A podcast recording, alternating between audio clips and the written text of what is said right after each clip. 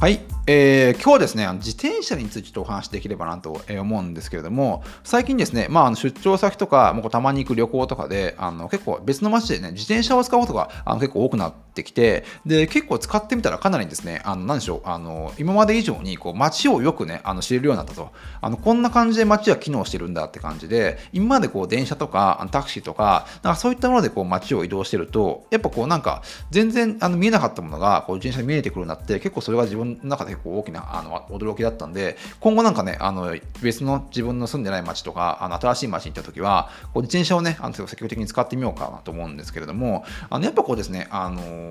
やっぱこう電車とか車とかだとなんか早すぎてやっぱねあの多くのやっぱ見逃してしまうんですよね。でかといって徒歩だとこうなんか行動範囲が、まあ、半径だったらこう23キロにあのこうなんか限定されてしまうんであなかなかこうねあの遠くまで行けないんですが、まあ、こう自転車っていうものはこうなんか街を深く知る。あの今までこう街の知らなかった部分自分の知らなかった部分を知るという意味ではなんかそれ持ってこいの道具なんじゃないかと思うんですね。でこれやっぱ少しスピードを落として街をゆっくりしよう見ようと思ったらやっぱ物理的に動くスピードをですねやっぱあの自分の中で調整してる必要があるんじゃないかと。でそれがやっぱ自転車っていう意味ではすごい、ね、便利だったんですね。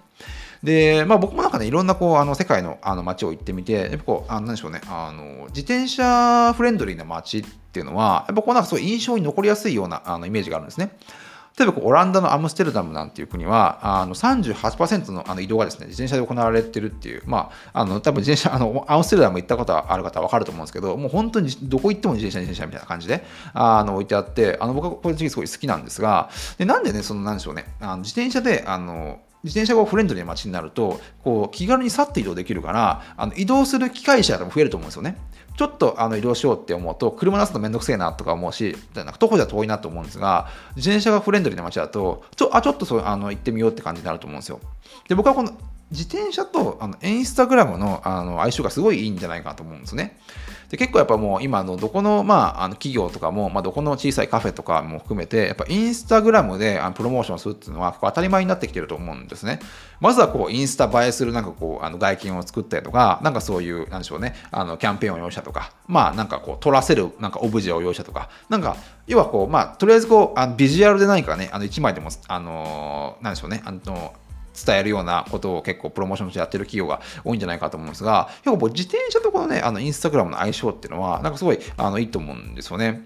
で、何でしょう、あのやっぱ自転車って徒歩や電車に比べてあの移動する機会がまず増えるっていうところと、移動する速度が徒歩より上がるんで、あの良い良い景色にあの触れる機会が増えると思うんですよ。で、良い機会に触れる触れれば、やっぱこう自然と人は、ね、写真を撮る撮ってくる、撮って、まあ、SNS に上げる機会が増えるんじゃないかなと思うんですよね。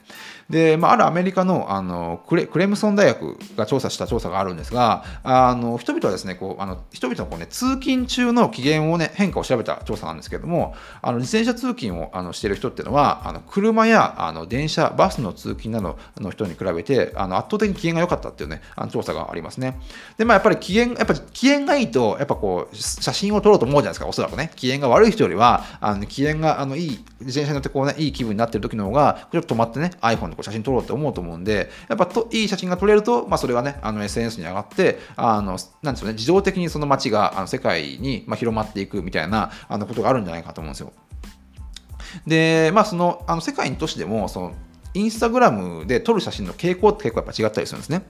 で僕がすごい面白いなと思ったのは、あのまあ、年ごとにやっぱりいろんな何を撮るかって結構あのあるんですけど、東京はですね、あの全インスタ東京のあのインスタグラムで撮られる写真の全体の43.6%が食べ物と飲み物だったんですね。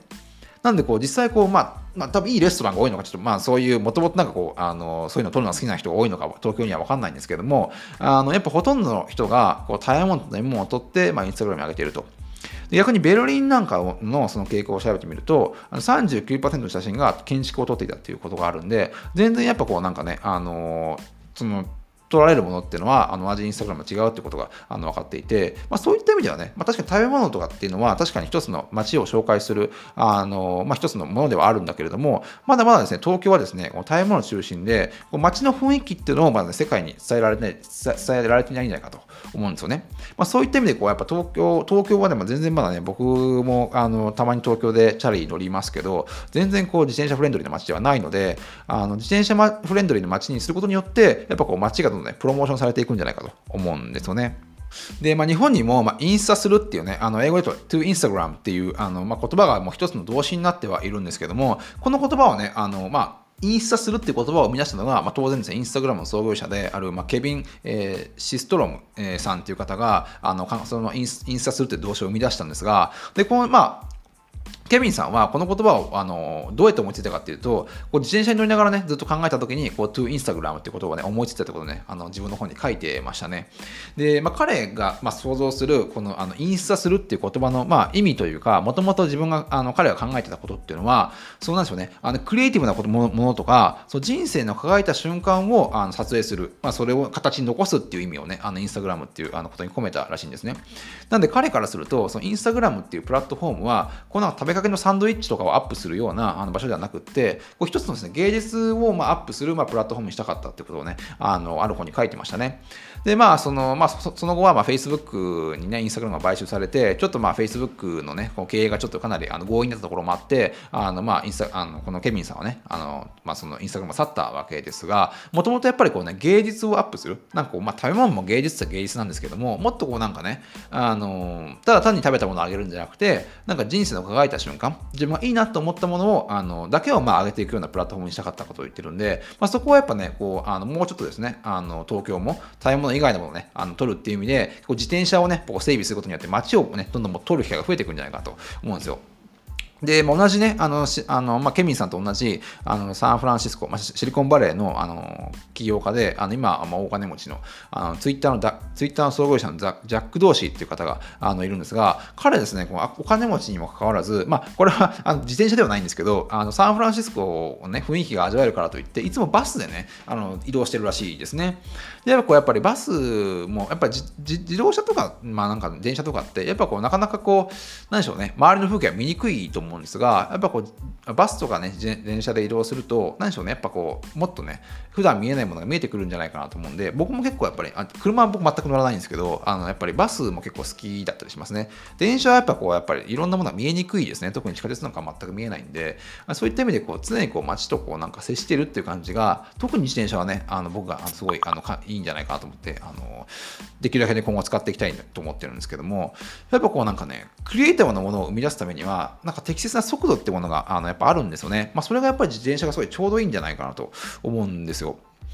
で、まあ、今後ですね、まあ、日本がね、あの向かう未来が、まあ、どんどんね、人口が減っていくっていう未来なのであれば、やっぱこう、一人一人のライフスタイルをですね、あの良くしていかなければいけないと。で、人口が半分になるんであれば、もうライフスタイルの質を倍にすれば、まあ、それで帳尻が合うんじゃないかなと思うんで、そこがやっぱこうなんかね、あのいろんなこう、あのまあ、メルボルンとかこうデンマークとか、あのそういうなんか自転車フレンドリーな街に行ってみたあの結果ですね、やっぱこう、なんか、なんかね、あの、直接なこう理由は思いつかないんだけど、あの自転車とね、こうなんか、あの、何でしょう、人生の質といいますか、幸福度っていうのはかなりリンクしてるんじゃないかなと思うんですよね。で、やっぱこう、あのまあ、コペルハーゲンとかアメステルダムとかポートランとかメルボルンとか、まあ、なんかこう世界の、まあ、住みたいランキングに常にこうあの選ばれる街っていうのは、やっぱこうね、自転車が多くて、で、やっぱこう彼らっていうのは、その多分多分ですよ、あの、あの車とか交通機関にね、お金を使わないことによって、あの浮いたお金でですね、まあ、オーガニックフードとか、なんか、あの自分のあの好きなものとか、価値のあるものにあのお金を使って、まあ、QRL とかね、あの QOL を上げているんじゃないかなと思うんですよ。で、まあ、確かにあの通勤に自転車を使えばあ月額のジムに、ね、行く必要もないし、そもそもですね、なんかね、車、車とか交通機関を使ってわざわざジムジムに行くこと自体が僕はちょっと疑問なんですけど、なんかそれだったら別になんかその辺走ったりとかね、チャリで別にその辺移動したらそれで済むんじゃないかと思うんで、なんかわざわざね、あのこうあなんかその車とかあのバスとかでジムに行くのはちょっとわからないんですが、で、まあ、特にこう自転車大国である、まあ、デンマークの調査なんですけど、あの自転えー、自動車はですね、1キロ走るごとに約20円の社会的損失を生み出すのに対して、自転車はですね、1キロ走るごとに約28円の利益を生み出すとあのいう調査も出てるんで、まあ、ここはやっぱ明らかにですね、なんかこう、あの自転車とね、なんかあの自分の人生の質とか幸福度が関わって、なんかいろいろリンクしてるんじゃないかなと思うんですよね。で、まあ、実際都内であれば、あの自転車で移動しても、地下鉄で移動しても、到着時刻でそんなに変わらないんですよね。まあ、若干、まあ、電車の方が早いかもしれないですが、まあ、そんなにね、チャリで行っても、あの電車で行っても、そのかかる時間とあんまり変わらないんですよね。なんで、こう、なんか、もっともっとね、自動自転車フレンドリーな街になっていけば、あのむしろね、電車よりもチャリの方が、あの着く時間が早くなるんじゃないかと思うんで、まあ、そういった意味ではね、あのまあ、東京をなんとかね、あの自転車フレンドリーな街にね、あの僕はなってほしいとも個人的には思ってるんですけどね、やっぱ満員電車とか渋滞っていうのは、もうなんか時間と体力を消耗する以外に何でもないと思うんで、あの自転車で行くとやっぱね、あのやっぱ気分がいいんですよね、あの打ち合わせでも何でも、あの自転車でパーッと行って、やっぱ止めるところはちょっと結構うるさかったりするんですが、やっぱ気分よく、あのなんかその打ち合わせに入ったりとか、買い物できたりとかするんで、まあ、僕は自転車はかなり好きですね。なんでまあね、東京の人たちは本当にいつまでね、あの毎日乗るかっていう疑問はあるんですが、あのなんかとかね、うまくこう自転車をですね、東京に広めていければなと、なんか個人的には思ってるところですね。